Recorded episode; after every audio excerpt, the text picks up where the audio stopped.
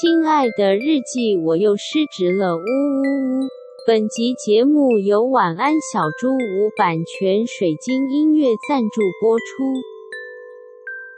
哎，过年大家不是都是初四要迎财神吗？对呀。然后就我就在那个动态上面看到很多人在自己的家里那个财位打扫啊，然后在那边放一些招财小物啊等等的。然后呃，我们今年初四的时候，我跟太座就没有特别要做迎财神的这个 这个行为，但他有想到这件事情，嗯所以他就问我说：“哎，我今天就看到大家都在迎财神呢，还是我们我们家是不是也要来迎一下？”嗯然后我就想说：“哎，可是我们家里的那个财位就没有。”有桌子啊什么的就没有办法放东西，然后我就在想一想，就想说，还是我待会在那边热舞，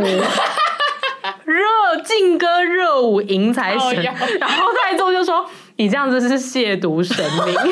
是是，是，对不对？然后反正就是这件事情呢，就是因为我们在整个过年又一直在看甄嬛，然后甄嬛不是就是有到最后那一段，她就是去毒死那个果郡王之后，她不是就整个人疯掉，从桐花海上面摔下去嘛，然后她脚就受伤，然后就没有办法再跳舞了。你们记得这一段吗？我我其实没有看甄嬛，偷偷的，对她没有，她没有看，很夸张。我完全懂安吉，因为我之前就只有看。看名场面，然后今年过年的时候，我就觉得好他妈的，我就是一定要把它全部看完。然后好进去，我真的发疯，一看就看了四次五次。Oh my God，就是那个八大的那个 live 直播，我就是一直在看，一直看。哦，他是有重播，他一直他是马拉松二十四小时 non stop，然后开聊天室，所有人就是狂的聊天室，超好笑。除夕夜那天晚上刚好播到名场面，就是华妃要撞墙，对对对对对，时候有一万四千人在线上，然后而且那时候已经半夜大概一点多喽，然后那时候大家那个真的那个过零点的时候，还一堆人在那边说新年快乐，对，说就是哎。小主们，大家一起守岁啊！然后什么什么，我就是那一万四千人之一，我也有，对，一定要看脸上撞墙啊！我就是硬是盯到那个撞墙，我才去睡觉。好了，反正就是为什么会说那个桐花台那出戏呢？就是因为太座会就是常常会在那边说，我在家里就会跳一些很怪的舞给他看，然后都跳得很丑什么的。而且因为看了甄嬛之后，我就会一直跟他讲说：“哎、欸，我就是在家跳惊鸿舞给你看。”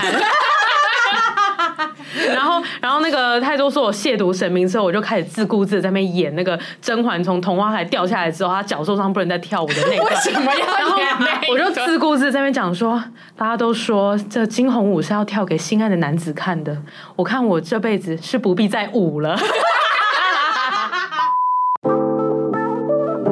失职日记是跟我们三个小杂宝一起聊聊职场生活的广播节目。失恋的时候会写失恋日记。失职日记的职是职场的职，我们每周会透过讲故事的方式聊工作大小事，聊那些年我们一起追的绩效目标，聊我们错付了多少青春在职场上。欢迎你们来到失职日记。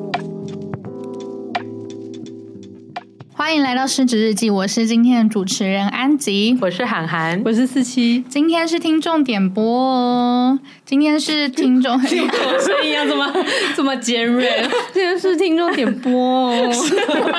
而且有个神秘的节奏。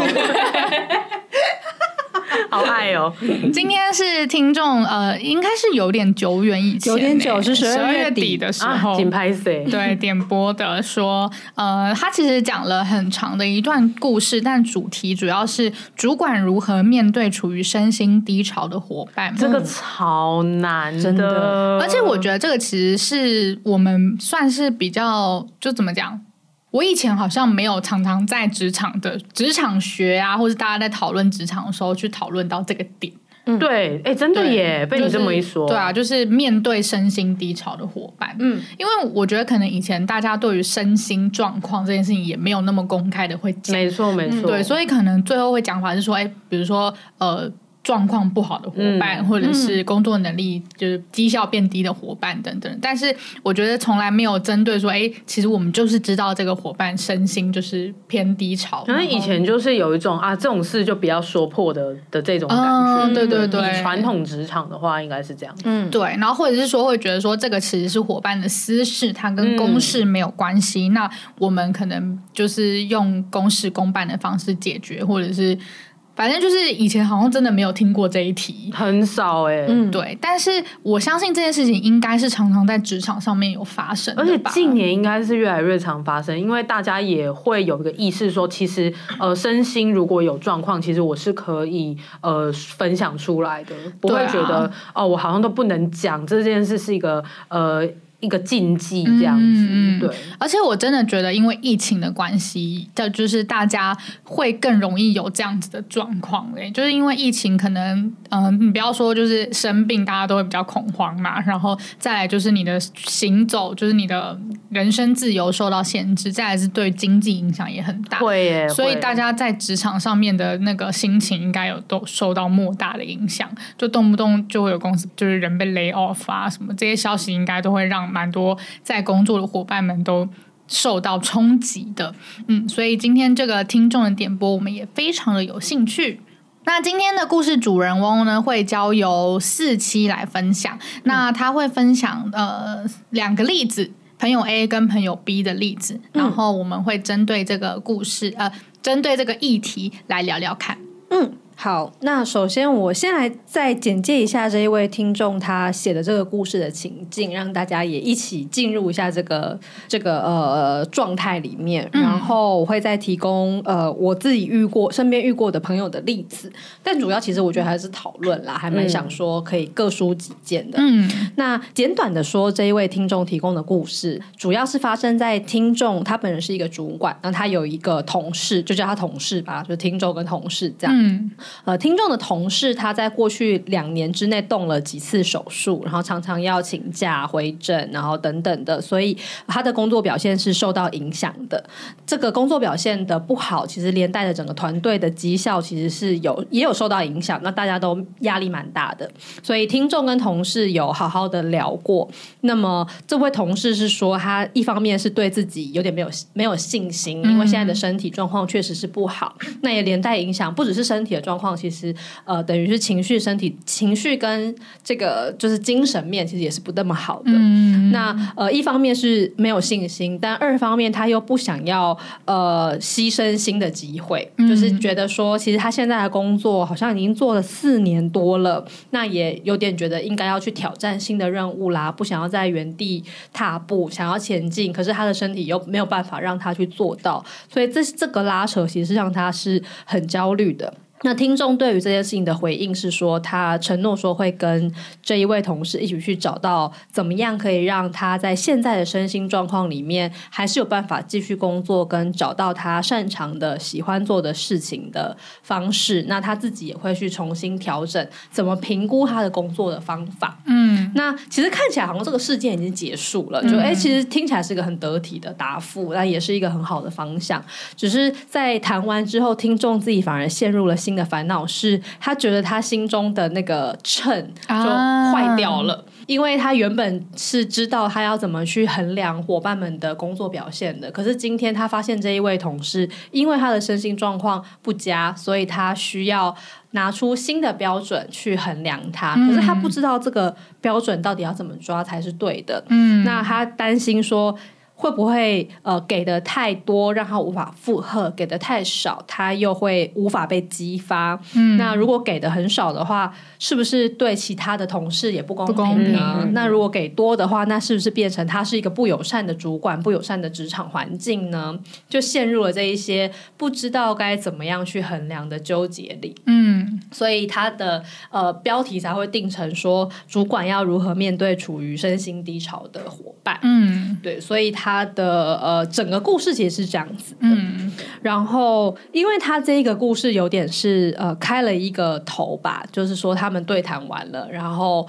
呃也承诺接下来共同努力的方向，可是后面的结局还没出现，过程我们也还没看到，嗯、所以我在看这个故事的时候就想说，哎，那不如我来想一些我我看过的例子，然后可以先提出来说，我看过的例子后来发生了这样的事情，然后我们可以再一起来。综合的讨论，看看这个状况到底怎么样处置，其实我们自己会觉得比较舒服。嗯嗯嗯。好，那我就先直接开始讲我看过的故事。有两位朋友，一个是朋友 A 跟，然后另外一个是朋友 B。对，然后这两个故事一样都经过了一定的变造，所以大家就不要太在意细节，可能会有些说不通的地方。对，然后。朋友 A 的例子是这样子的，然后他也是就是生病，然后只是他的病是偏慢性病的那一种，就是他他比较不是，因为刚刚前面这一位听众讲的他的朋友呃他的同事是呃要因为开刀所以需要回诊或什么，嗯，但是这一位朋友 A 他是就是有一个慢性病。出现了，然后他之后就会必须要一直不断的，他不是一个会真的痊愈的病，他症状共存，对对对，死的那种感觉，对对对对对，症状可能会减轻，但是他基本上都是这个会是存在的，得以被控制，嗯对对，但是他当然也会有比较严重的时候，有比较好的时候，但他基本上他就是要共存的一个一个疾病这样，那。嗯，当时他曾经经历过一个比较严重的实习，然后那段时期他真的会有点没有办法上班，嗯，然后所以他就请了一段时间的病假，然后后来又好了一点之后，他才又回去上班，然后可是又回去上班之后，他的状况还是没有立刻的变好。呃，其实那段时间他的工作表现就是不稳定，跟听众的那一位同事的状况有点像，他没有办法真的可以消化他当时的工作量，或者是当时的工作要求，因为身体的关系，所以无法负担。那呃，所以。在那个时候，他们做了一个协议，是那他的职位就先调职，嗯，然后等于是先调成，其实还在同一个部门里面，可是他的职称转变成为一个算是兼职的人员，嗯，然后就变成不是主要负责那个专案的人，嗯，就变成在他们一样在做同一个部门里的同一个专案，可是他变成是辅助角色，嗯，然后就变成其实有新的同事进到这个部门去处理那些主要的案子，嗯，然后也这样子过。了一段时间，然后呃，但是奇妙的是，这一位朋友 A，他原本在他是他当时他身体还没有生病，然后呃，他也都可以当那个主 hold 的人的角色的时候，他其实都是可以 handle 一整个大案子的。但是反而在他做辅助角的时候，他反而表现得不好，嗯，然后而且没有有点没有办法判断说到底是因为现在身体真的差到他连辅助脚都做不好，还是怎么样？嗯，所以他自己其实有一度是不太能够知道到底是怎么样的。总之就是在那一段他当辅助脚当了一段时间，但是工作还是没有办法达到部门跟主管的要求的时候，他也跟他的主管进行了一次深谈。嗯，然后当时主管的意思是说，就是看。呃，他要继续做这个辅助角，其实也行。但是事实上，就是现在的状况到底适不适合继续工作？他觉得这一位同事，他可能自己也要稍微想一想。嗯、对，说不定其实休息会比较好。那如果要继续做，当然也没有什么问题。然后我觉得比较有趣的事情是，这一位朋友 A 他在跟我讲这个故事的时候，他说他当时的心情其实是觉得很。很被否定的哦，oh. 然后后来他整理过后的那个意思，其实是说他觉得他被迫要做辅助角这件事情本身就不是他很乐意的事，然后因为他原本就是一个可以独当一面的做专案的人，可是现在会变成需要来打辅助，其实是。也是因为自己的身体状况不 OK，那他好像也说不过去，嗯、就觉得说，嗯，好像就只能接受。对，我也只能接受嘛。那、嗯、看起来公司也给了我一个 offer，那我我就只好先拿了。虽然我不乐意，但我还是只好做。可是这件事其实对于他来讲，他一直都觉得好像是。有点 downgrade 的这种感觉，是啊，是有啊，对啊，对，就是其实是这个样子。的确是有，对。然后这这个心理压力其实是更让他表现没有办法很好的。嗯，那所以后来他在那一次的深谈的时候，告诉他的主管说，他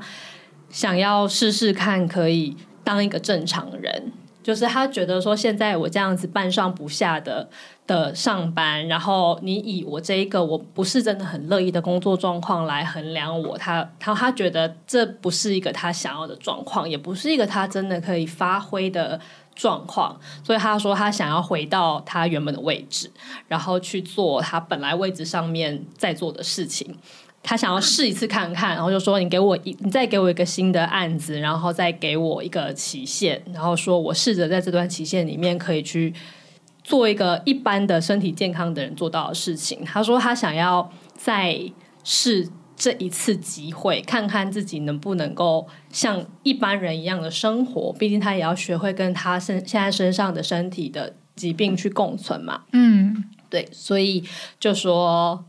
好，他想试试试看回到原本的工作状态，然后后来他们也达成协议，就同意了这样。所以朋友 A 后来也回到他原本的职称，然后做了新的专案。后来，呃，蛮神奇的事情是，就一切就真的找到了某一种平衡点，然后就好了。嗯，然后他也就继续在做他在做的事情，然后也好像一切就跟之前生病之前没有什么两样。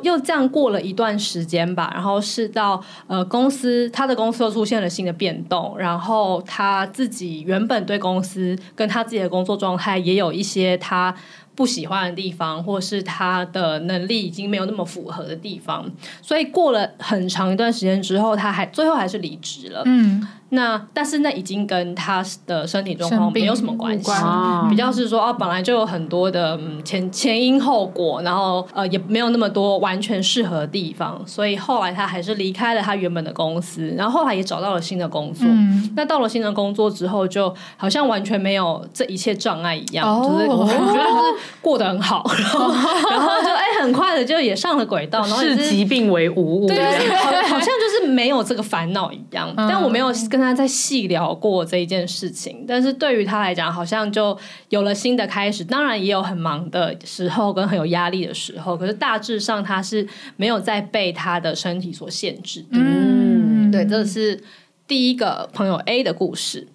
这个很有趣，因为他其实是，如果以他的主管的角度来讲的话，应该是可能他呃评估综合评估了这个伙伴的状况，然后也想要给他一个又可以有休息的空间，然后也可以呃同步让他也还是有工作，嗯、所以把他做了一个这这样子的一个处理。对啊、但其实对于可能生病的人的立场来讲，他反而是呃在一个更提心吊胆嘛，或者是在一个更被否定、没自信的状况下，可能对于养病也没有到那么有帮助，这样子。对，真的假的？因为我如果听到这个 offer，我其实会觉得好像蛮感谢公司的耶。我觉得他也是有这个感觉，嗯、所以他才会更纠结。对啊，嗯、但是他有他有跟我形容说，因为其实那一些案子就是没有那么容易分的，就是那其实他一个人做会比较容易，嗯、然后他要去做辅助的时候，反而就有些东西他已经看到了，可是他没办法直接去做，他可能也不知道，就是我辅助的时候，到底如果有五五件 task 要做好，那到底我要做三还是要做二？那到底每个要做到哪里？而且如果他是兼职的话，他可能也会想说，就是那如果我这样子做三休二，那如果有这个案件，虽然我是辅助，但是在我休息那几天，会不会出什么事？对啊，可能也会也是会担心。就如果是专案性，没错，就休息反而也没有办法好好休息。对，对，对，对，对，对，对，所以就变成说，事实上这。于他要去发挥在工作上的表现，反而是不利的。嗯，虽然看起来工作量的确减低了，没错，可是他的精神压力却更大了。因为这个调动，其实他还反而要花力气去适应。哦，完全没想过这件事哎，今天都发出奇怪的腔调，而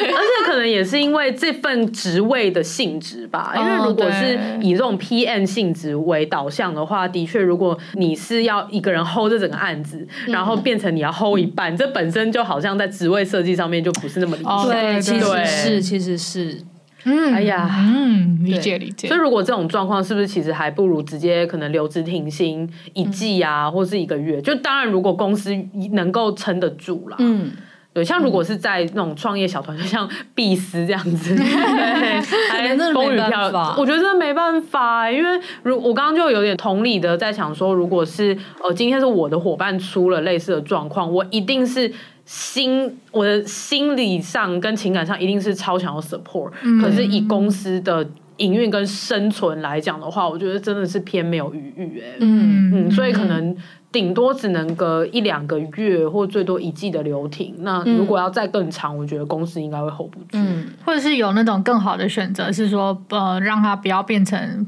就是因为你说 PM 比较难去切分嘛，嗯，那如果让它变成就是不是 PM 的角色，是完全可以外包的角色那一种，那可能就会更好。嗯，这个感觉比较有机会，有可能可以。像可能比如说原本是全责设计好，对对对，那现在可能他就是固定发包某一些图片是给那个人做，这样，对对，这个好像也比较好切分。嗯，对。不过我真的也觉得很难讲，因为如果说好，我们现在变成外包或者发案的形式，可能对于他来讲，他也是要重新适应这件事，就可能哦，原本我们是领月薪的，那现在可能变成是案件计酬，或是时薪，或是什么，那他的工作步调也是得重抓。对，那如果他本来就是处于一个哦，我需要养病的状况的话，那不见得这对他来讲是好的。嗯，是哎，说不定他也是另外一种负担，因为要适应变化，本来对于养病的人就是。不容易的，我觉得变因真的太多了，就是要看他原本公司的职务，然后还有公司能不能够 hold 得住，嗯，对，还有可能那个产业的状况啊，嗯、跟他自己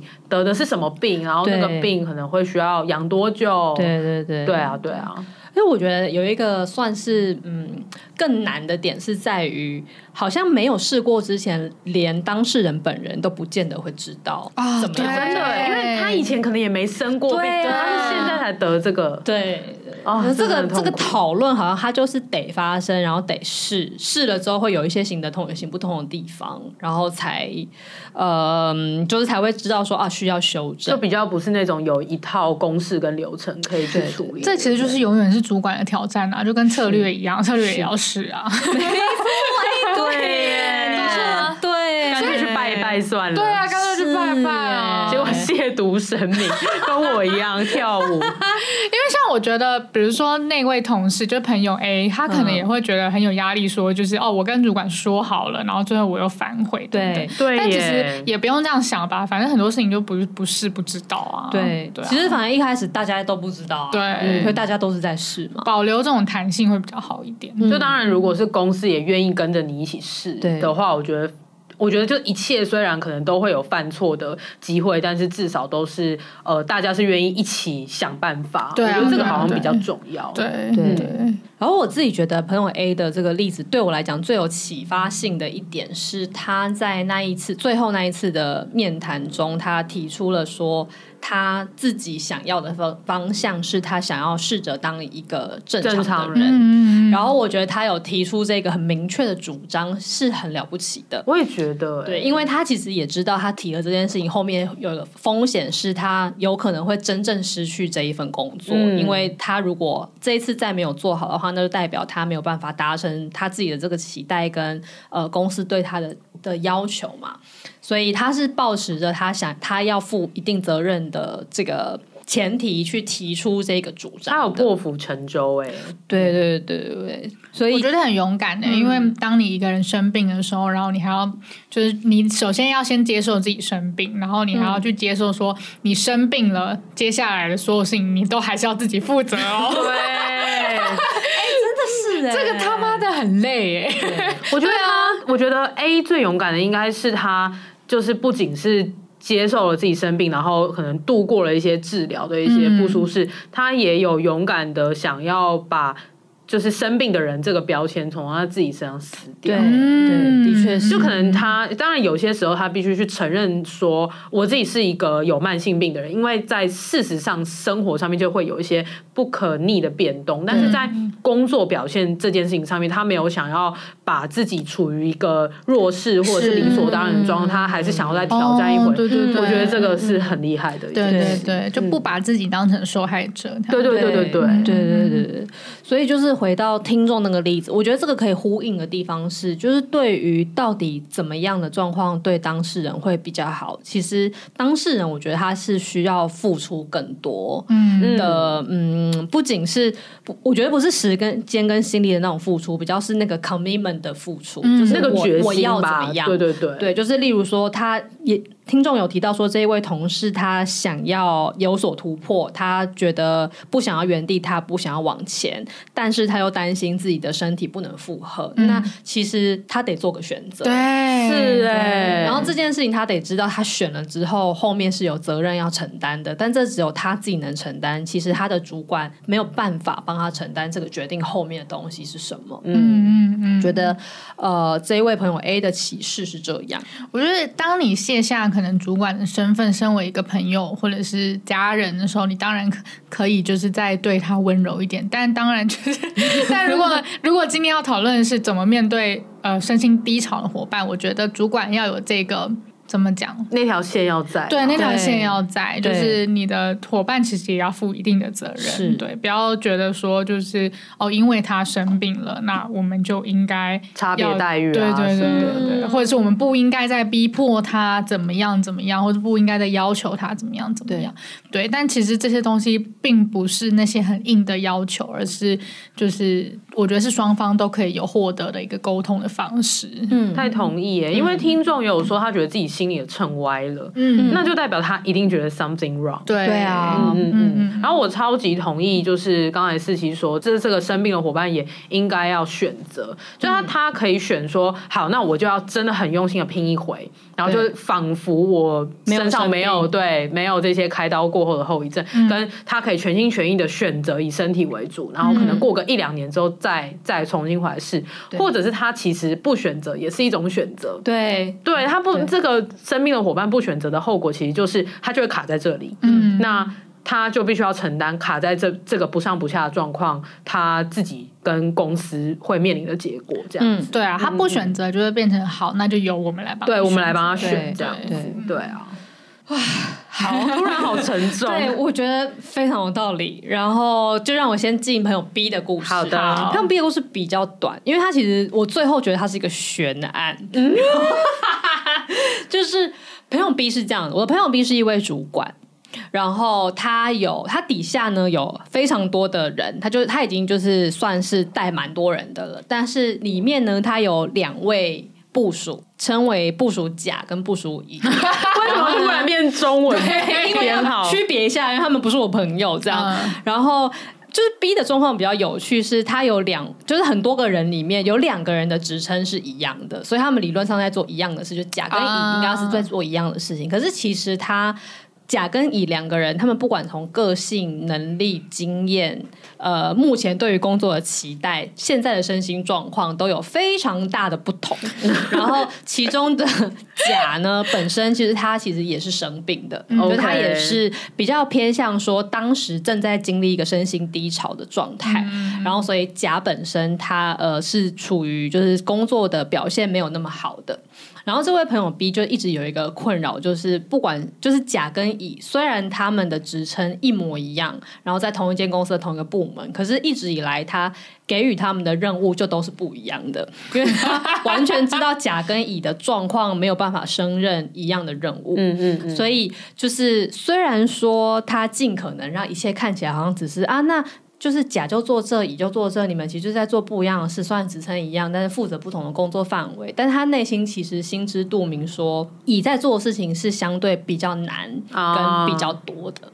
然后呃，他觉得这这个事情其实对于乙。没有很公平，同时间他也觉得这个对于甲其实也没有很好，因为他知道甲一定也看得出来是这样子，oh. 就他一定知道说他的同事做的事情其实比他要困难，然后自己是因为、嗯、各式各样的理由，所以他才会被分到这样的事。然后呃，据我的朋友 B 所言，就是他也有观察到，确实他们两个人都有。都意识到这件事了，然后乙有他的不平，就觉得说，哎，为什么他这样也可以上班，然后我要这么辛苦才能上班，而且还挂一样的 title，对，还挂一样的 title，薪资是不知道啦，但是就是，哎，其实我们不是挂一样的 title，为什么我这么辛苦？然后甲的心情则是会有那种。我也很努力在学，我也很努力在做啊，可是我就是没有办法有机会表现。那我也知道我没有机会表现，是因为我做会做不好，我就是没有办法像乙做的那么快，或者做那么多，然后那么聪明，学的学那么多东西，我就是没办法。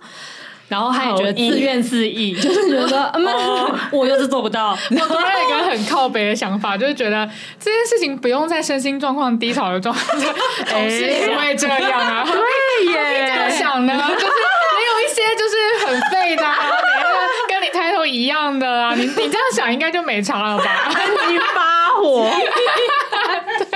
德不配位，二点零。对呀，他身心低潮，我可能还比较心情还比较好平复一点。哦，因为你可以觉得那是他身心低潮，所以导致他变废。对呀，但我觉得乙的心情就又因此又有点纠结，因为他就又有点想要生甲的气，但是他又觉得说可是因为他生病，所以这也是没办法。然后也觉得啊，对他也有他的困难，然后什么什么，然后反正他们两个人的这些心情也都会汇集到 B 的身上，然后 B 就很头痛，就想说 我现在不知道该怎么办，然后就 B 也身心出状况，希望不要加感染。反正后来 B 的做法就是他还是照现在的状况走，因为以 B 来讲，呃，这就是我自己觉得这个故事比较有启发我的一点，这也跟我本人的态度比较呼应的一点是，B 认为无论如何。现在团队要有要成功是最重要的事情，嗯，所以好，你们两个都会有点不舒服，都会有点不开心，但是没办法，因为我现在的最重要的任务是，反正这全部的事情得要有人做完，哦，那所以既然乙现在可以消化的比较多，那他就会把这些东西都给他做。那甲在他的能力范围内，他还是有办法消化一些东西，那你就把这些东西做好就好了。反正这些事情乙可能对乙来讲可能也太简单了，或是太无聊了，那你就去专心做这些你可以做的事。所以他比较就是以好，那我的资源配置就是最佳化是这样分配的为主。那你们两个人这些事情就啊可以来找我聊天，然后我会陪你们抒发这些事情。但是主要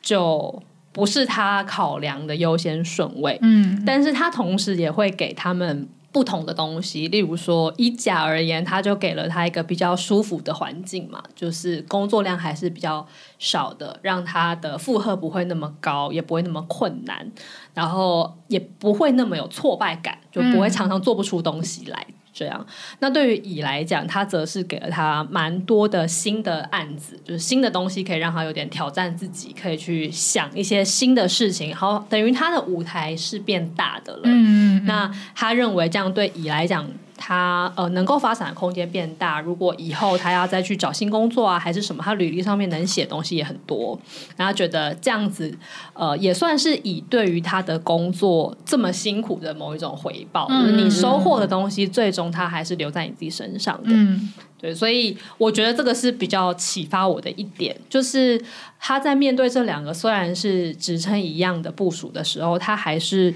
把他们。分开独立看待了，然后他尽可能让两个人可以获得他们可能会想要的东西，各自可能现阶段比较想要的东西，嗯、但又可以达成他团队的目的。没错，没错，没错。对，但是这个事情我没有办法观察很久，是因为后来那个就是我的朋友 B 就先离职了，因为一些别的原因，应该就是身心受创，身心受创，就是变成是他跟他主管这件事，然后反正就是总做朋友 B 就离职了，所以我就不知道后续如何。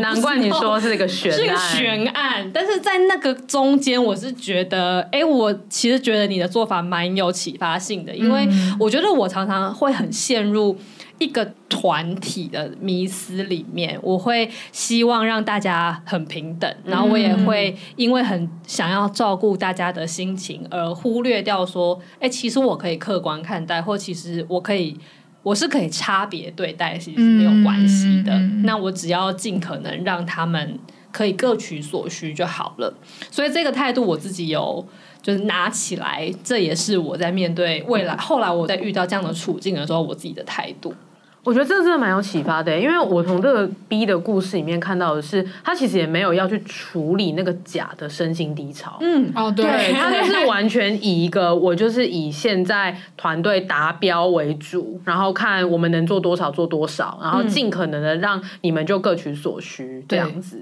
对，我觉得这其实也是一种智慧。我觉得是是，因为老实说，真的不是不是每个人都有办法去处理身心低潮的人。对对，因为处理身心低潮是一个专业。这个时候我有点想要就是插播来小抱怨一件事。好啊，对，就是呃，因为我之前念心理系的嘛，嗯、然后也曾经有想要走上临床心理这条路，嗯，所以其实呃，如果在工作上面跟我有往来的人，然后跟我有讨论比较深，或是合作比较深，其实多多少少可能会知道这件事情。嗯嗯、所以可能比如说在可能整个团队里面，其实我就有遇过那种，如果呃就是公司里面有一些人，他真的是有这种比较心理方面的状况的话，嗯、其实嗯、呃、可能其他人啊、其他同事、其他主管、同才或者是老板可能会期待你多担待一点。哦，所以他可能就会给，比如说给我多一点的这种指示或者暗示。是说，哎、欸，涵涵，你不是对这个比较擅长吗？那你可不可以多帮忙，或者是你可以多分享？但这种时候，其实我就是会觉得有点压力。然后，因为那个压力是来自于说，我虽然没有走上真的走上临床的这条路，但是在经过之前的训练，我是非常清楚知道我不能随便处理这件事情的。对，所以反而是被问起这些建议的时候，我会觉得有点困扰。嗯，就好像我是心理系毕业，而且我曾经有。一度想要走上临床心理这条路，会变成一个被要求、会被勒索的事情。对，就是他会期待你可以多做一点，期待你有能力可以给出。这个指示，因为对于心理的状态不好的人，其实大家是会有一点不知所措的。对，对，大家会比较不知道说如何帮忙。那呃，现在突然有一个人，他就是念心理系毕业的，你就会觉得，那他知道一定比你多啊，所以那就会从我身上会想要问出个答案来。那要给答案这件事情，其实会给我带来超大的压力。因为就是面对身心低潮这件事情，本来就不是给答案可以解决的。真的，对，我觉得是一个很要不断的碰撞，然后一直去尝试。嗯、那每个人都、嗯、每个人都会有不一样的解法。对对，而且甚至是你同，比如说个性很像，然后甚至是发生了同样疾病的人，他的问题所在症结点可能也都差很多。我觉得它完全是一个过程，对，它会需要时间，然后会需要就是。对，过程就它不是有一个结论，或者是有一个真理告诉你一点就通这样。对，是。如果身心低潮这么容易一点就通的话，就不叫身心低潮。对啊，对，它就不至于会成为低潮。对，没错。然后，所以其实很多没有走过这一段的人，或是没有相关的训练的人，他会以为他跟感冒吃药一样，是有一个特效药。对对。那当如果我被卷进这件事情里面。假设假设就是我的可能公司里面有某一个伙伴是有这样类似的状况，然后但是他并不是我的下属好了，嗯、但是呃那个部门的主管他知道说啊韩寒是这个这个毕业的，然后韩寒也是个主管，那我召会他来一起 帮忙讨论，哦、召会他，对，因为他可能心里就想说哦啊，毕竟我们都是主管嘛，那你可以给我点建议，那如果我被 loop 进这个。这个公司里面的事件循环的话，因为它是一个过程，所以我自己心里比任何人都知道说，如果我 involve 了，那我可能就要做持续一段时间，持续一段时间，啊、然后它是一个 commit，它至少是你要你做出的行为跟对他的处理方式，你是要能够对自己跟对那个人负责的。对啊，对啊。所以每次如果我当我被卷进这种事情里面，我就会压力很大，可是我又没办法抽身，因为我被卷进去了，而且我不是我自己想要被卷进去的。嗯。不是啊，减肥都没有特效药，身心低潮都没有特效药？你的薪资排拒哎。其实老实讲，感冒也没有啊。对，因为感冒它只是让你退烧，对，它是症状药。对，它是症状药。就是你其实感冒要好，还是得靠你自己的免疫力。对，没错。COVID-19 也是，气死。对，COVID 不是吃抗生素就会好了。对啊，真的，你打疫苗也不会好，气死，减低症状而已。结果在在大抱怨这样。对啊，反正这这就是我岔题了一个小小的小小的。北宋的地方这样子，必须说把你录不进去的主管太白痴了。对，可能就是也不懂啦，对，也不懂啦，而而而也没有真的发生这件事啊。我只是打个比方，对对对，打个比方。但是我先怒，但是我在生活日常生活倒是发生过不少，就是朋友的朋友啊，或者是朋友同事啊等等的。哦，那这个就是讯息一来，然后他跟你要问很多东西的时候，我真的觉得压力超大，因为我我给了一个建议，那是要负责，如果出人命了怎么办？对啊。对，所以就是针对这样的状况，如果有听众是可能在工作上面，甚至是你在日常的朋友关系里面，发现说有这种心理相关疾病的的朋友出现或同事出现，其实我给的建议一律都是赶快找专业，精神科、身心科、心理师、社工也好，就就是要去找真的有受过训练的人，嗯、对，这个是最快的路。嗯。嗯嗯，我很喜欢今天这一集耶，就是很金石小品的聊完了两个朋友的故事。我觉得你开头说，嗯，嗯，我也觉得好爱哦。对啊，那希望就是今天的分享有回答到听众的问题，然后也祝福这位听众跟自己的小伙伴能够就是一起再踹踹看更多的方式，然后让彼此都可以在职场还有自己的人生上面有所进展。嗯，那这集呢就由故事主人翁四七来帮我们做一个结尾吧。